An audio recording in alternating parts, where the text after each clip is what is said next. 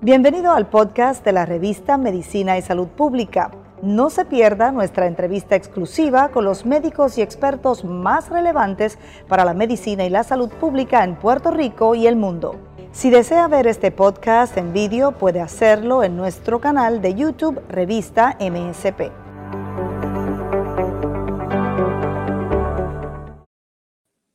Muy buenas noches. Hoy es Día Mundial de realizarse la prueba de hepatitis C, así que vamos a estar hablando con un panel de expertos sobre el tema de la hepatitis C. Vamos a hablar sobre cómo son sus síntomas, su diagnóstico y sobre todo el tratamiento, que hay buenas noticias para los pacientes de suerte que puedan acceder a este tratamiento incluso de manera gratuita. Así que tenemos con nosotros hoy al presidente de la Sociedad Puertorriqueña de Gastroenterología, el doctor Federico Rodríguez, y a la gastroenteróloga Bárbara Rosado, así también como al director ejecutivo de ACES, que es la entidad que administra el plan de salud del gobierno, licenciado Jorge Galva. Ya los estamos viendo a todos acá en pantalla. ¿Cómo se encuentran? Buenas tardes, muy bien, gracias. Saludos. Buenas noches, buenas noches, ¿cómo estamos? bueno, todo muy bien, así que vamos a comenzar con la dama que nos acompaña, la doctora eh, Bárbara Rosado, para que nos introduzca el tema, sobre todo, eh, pues, cómo podemos definir la hepatitis C y distinguirla de otro tipo de hepatitis. Sí, buenas tardes a todos. Eh, el virus de la hepatitis C eh, usualmente se contagia con el contacto de sangre contaminada. El riesgos principales en la actualidad es el uso de, drogas inyectables o drogas intravenosas, aunque también se puede contraer de manera intranasal. Eh, hoy día es el factor de riesgo número uno, tanto en, Puerto Rico como en Estados Unidos.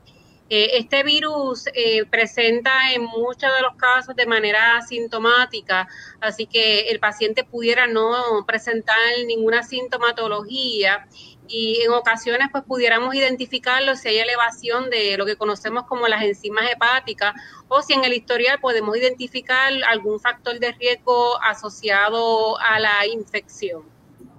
Eh, vamos a pasar con el doctor Rodríguez para que nos hable sobre la sintomatología, cómo se manifiesta en un inicio la enfermedad y cuál es su desarrollo para convertirse en una condición crónica que pone en riesgo la vida del paciente.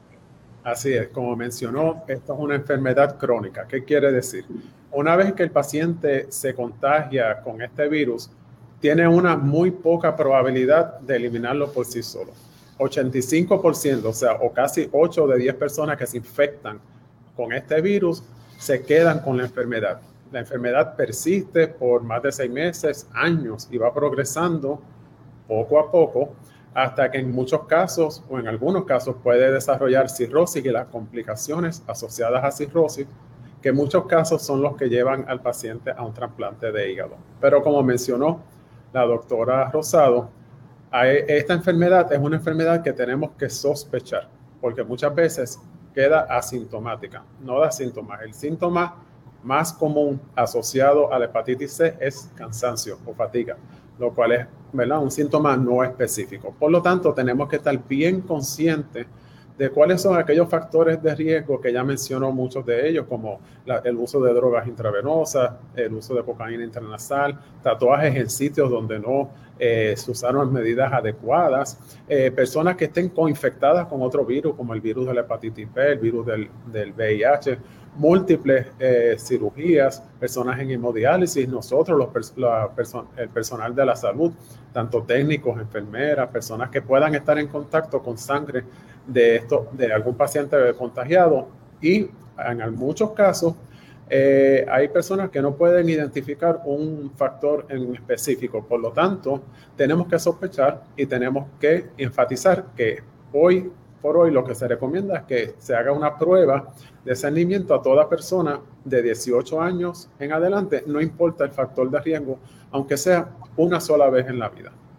Claro, vamos a hablar sobre cómo se diagnostica, pero me gustaría, ya que estamos hablando de riesgos y de síntomas, si está asociada el desarrollo de esta enfermedad con eh, algo clásico que es el amarillo en el ojo, el abultamiento del abdomen.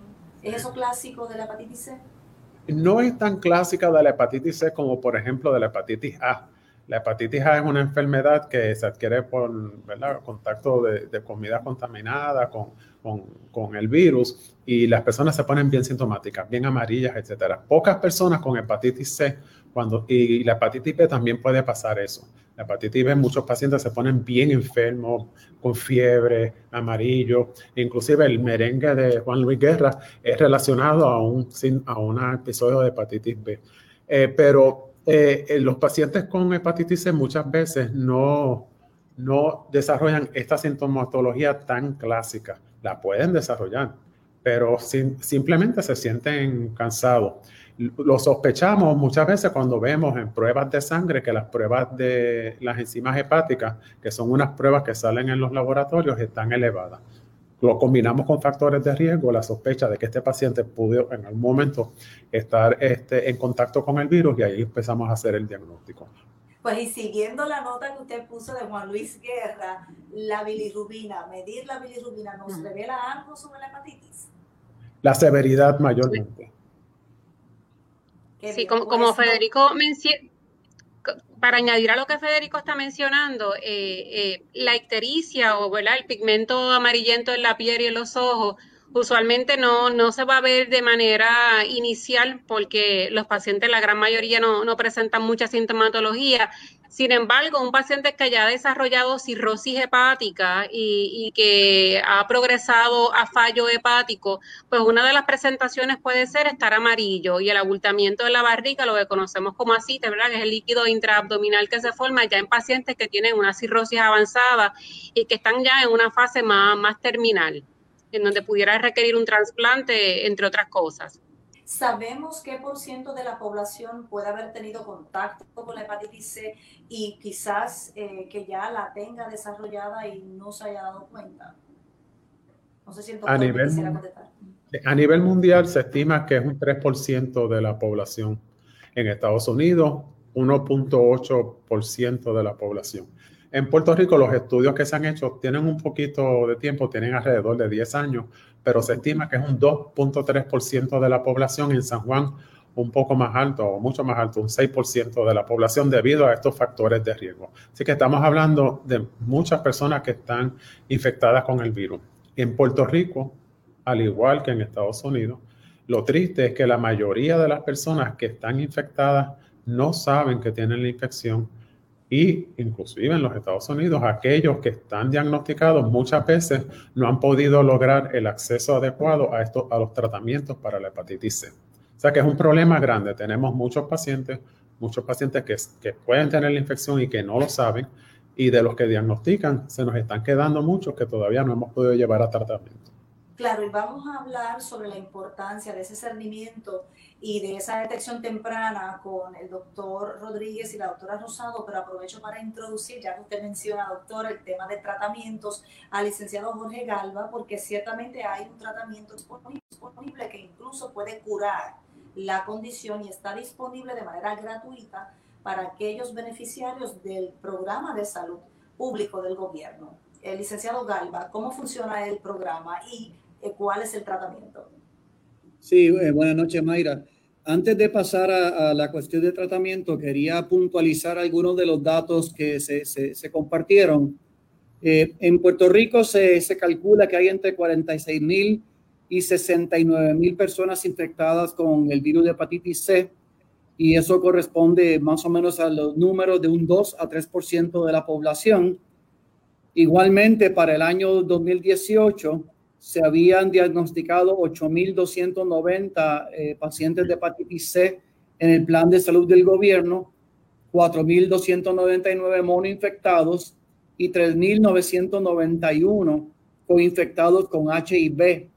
Y es bien también importante señalar que eh, se calcula que unos 12.000 miembros de la población penal que hay en Puerto Rico están infectados con la hepatitis C. Estos números pues los quería poner en términos de precisión para que entendiéramos la magnitud del problema y la razón por la cual ACES pues dirigió junto con el Departamento de Salud, eh, la comisionada residente y la oficina del, gobernador hizo un esfuerzo a finales del año 19 para adquirir fondos dedicados específicamente al tratamiento oral de la hepatitis C a través de un medicamento eh, que es un antirretroviral llamado Maviret, que se incluyó en el formulario de ACES y que en estos momentos está disponible de forma completamente gratuita eh, para los pacientes de hepatitis C que son miembros del plan de salud del gobierno de Puerto Rico y que tienen y que pueden tener un acceso a este tratamiento de forma completamente gratuita. ¿Cómo funcionó el, el, sufragar los costos del Maviret? El Congreso de los Estados Unidos asignó una cifra de 38 millones de dólares para cada uno de los años federales fiscales 2020 y 2021 y de esta forma se puede sufragar el costo de la compra del régimen de tratamiento que normalmente toma ocho semanas, pudiendo ser de 12 semanas para algunos pacientes, eh, mediante la compra por parte de, nuestra, de nuestro PBM, que es nuestro eh, administrador de farmacia, del medicamento y la receta de este medicamento a través de los médicos autorizados para hacerlo.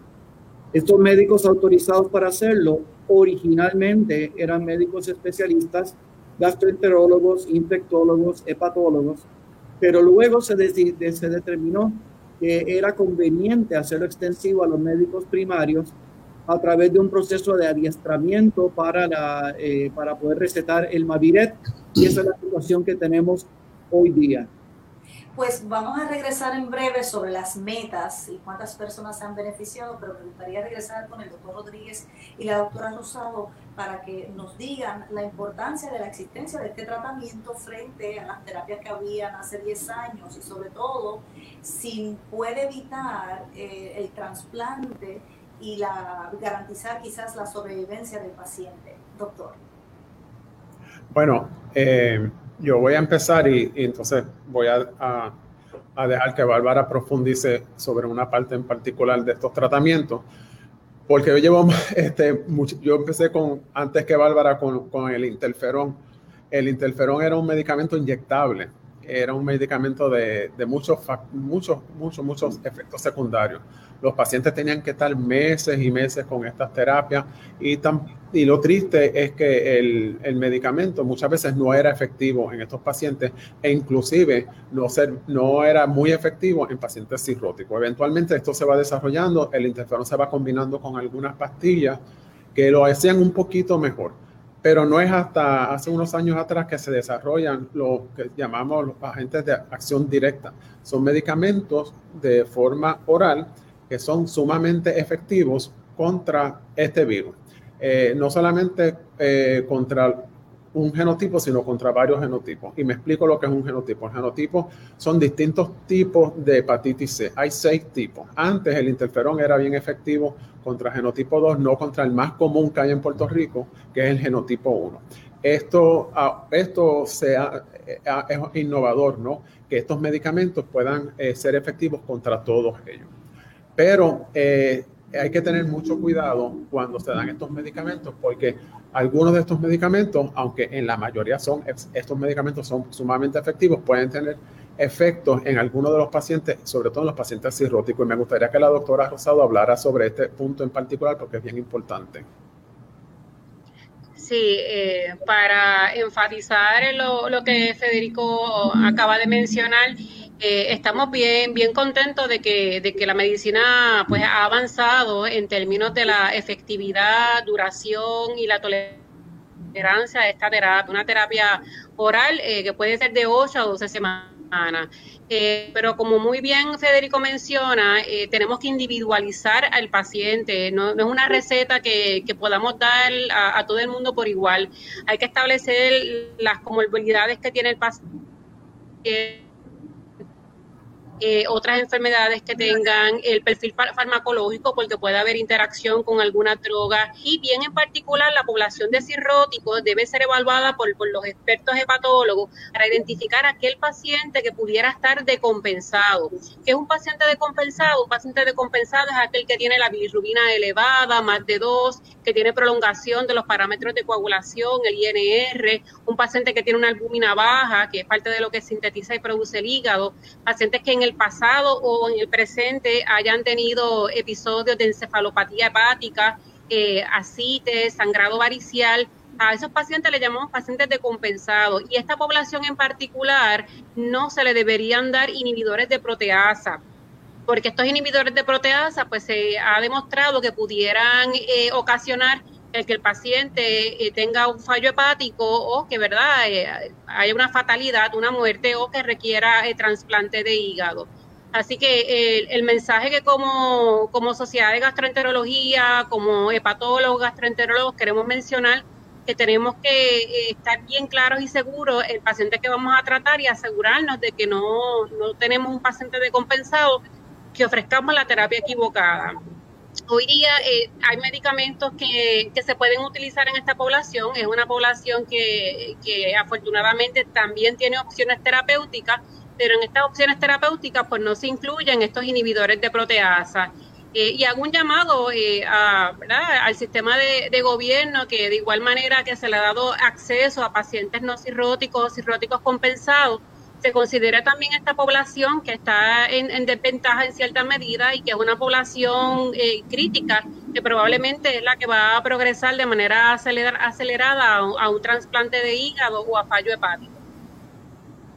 Licenciado Galva, quisiera precisamente entrar en la conversación en ese punto donde eh, hay Por supuesto que sí.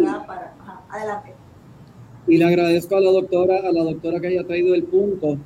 Eh, para la, receta del Maviret se desarrolló por un trabajo que, tomó varios meses, se desarrolló un protocolo clínico que está disponible para todos los médicos que quieren recetar el medicamento, en los cuales se describe específicamente cuáles son los criterios clínicos que el médico tiene que, atender para determinar eh, si es un candidato apropiado o no para la provisión del Maviret.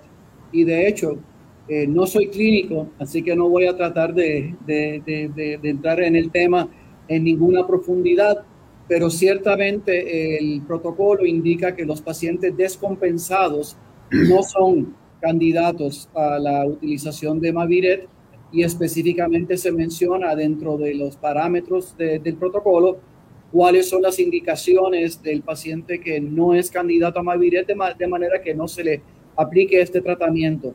Eh, el, protocolo, de hecho, le ganó a Puerto Rico un, reconocimiento en los Estados Unidos por la, la, exactitud del protocolo y la forma en que, de una forma correcta, definía la población que es elegible para recibir este tipo de medicamentos. Los pacientes descompensados todavía tienen un recurso y el recurso del paciente descompensado es eh, la provisión de, un medicamento diferente a través del mecanismo de excepción. Y la razón por la cual se hace de esta forma es que estamos evaluando la posibilidad en un futuro de poder eh, también sufragar los costos del otro medicamento de hepatitis C es el que se puede utilizar con el paciente descompensado, pero por el momento lo que se ha elegido es empezar con el tratamiento del paciente que, tiene cirrosis compensada a través de la provisión de este, de este medicamento. Quiero señalar que eh, también eh, esto se inserta dentro del esfuerzo de política pública del gobierno de Puerto Rico de lograr la eliminación de la hepatitis C en el año 2030 eh, esfuerzo en el cual ACE se ha unido al Departamento de Salud y a la Fortaleza para intentar lograr como cuestión de, de, salud pública y cuestión de política pública la eliminación completa de la hepatitis C en Puerto Rico.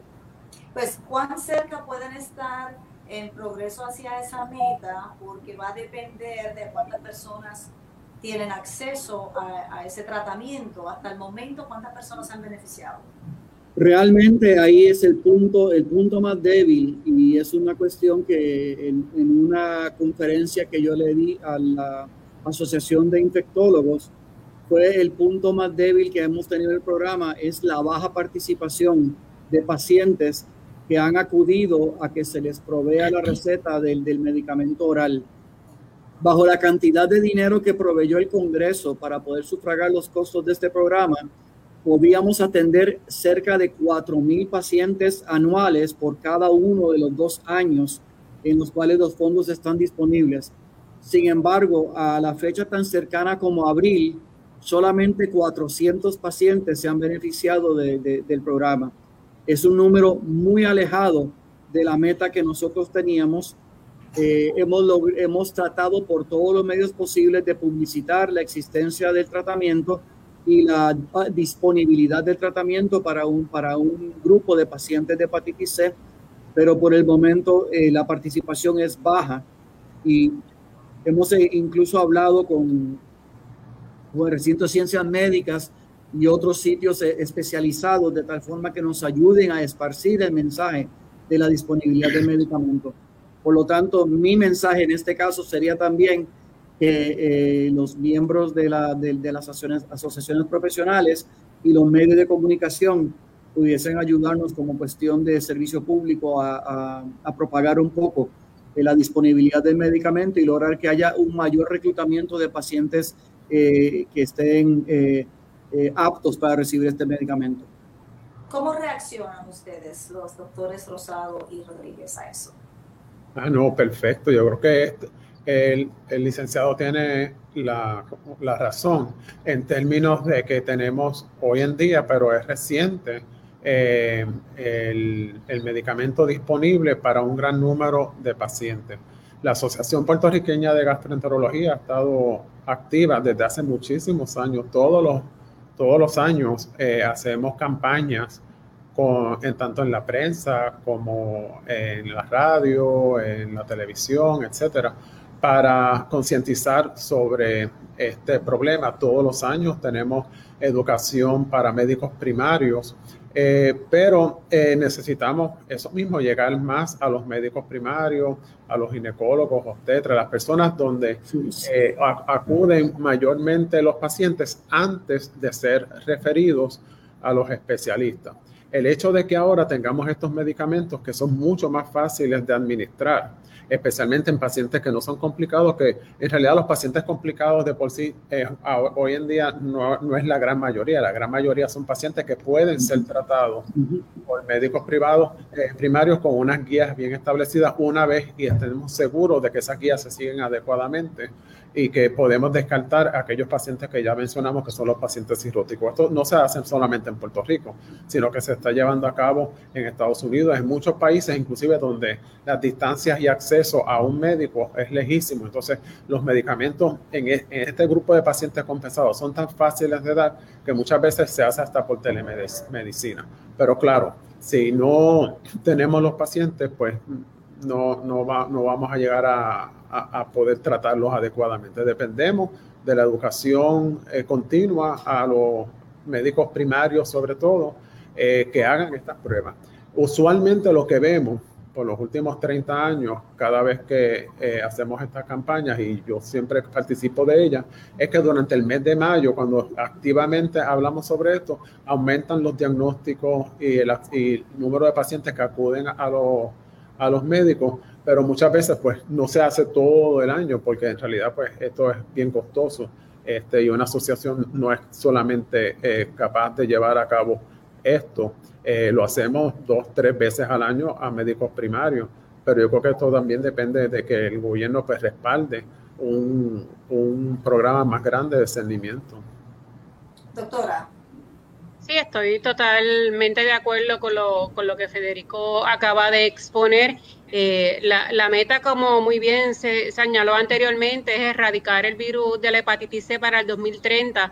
Lamentablemente todavía en, en algunas comunidades y inclusive, ¿verdad?, en, en, los, en los, médicos eh, pudiera haber la falsa percepción de que no hay un tratamiento adecuado Eh, y uno de los mensajes bien importantes y robustos que siempre nosotros queremos enviar en estas conferencias es que la, hepatitis C es curable.